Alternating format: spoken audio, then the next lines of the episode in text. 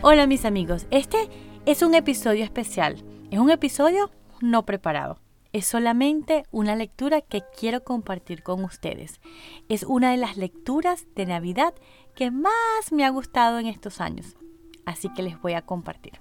Se llama Cuento de Nochebuena, una visita de San Nicolás.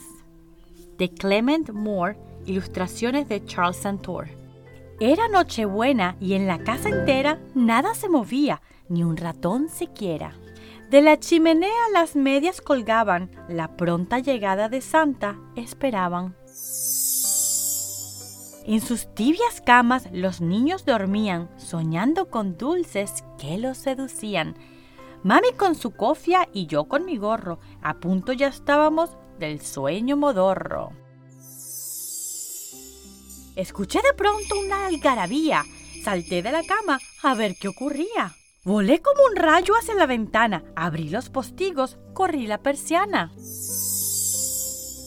Sobre la nevada la luna lucía y daba a las cosas el fulgor del día.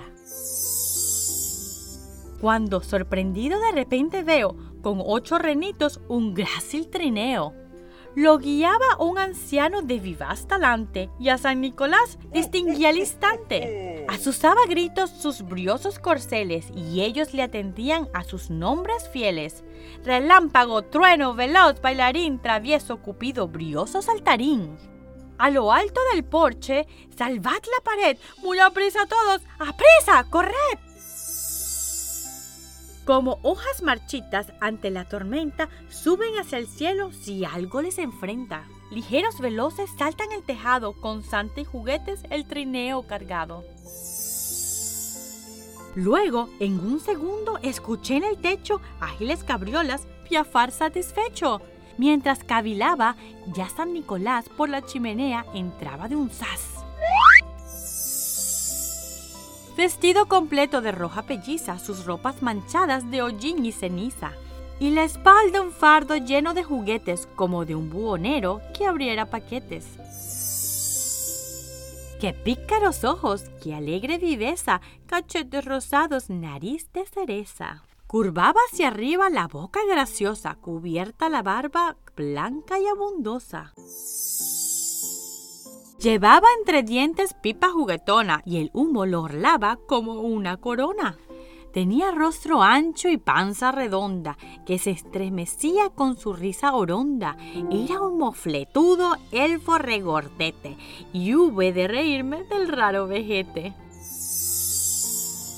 Pero un guiño suyo me hizo conocer que yo no tenía nada que temer.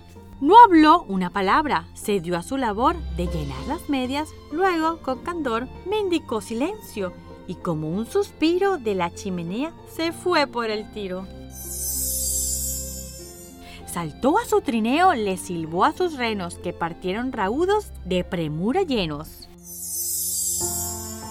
Y oí que exclamaba en la vastedad, Linda Nochebuena y feliz Navidad.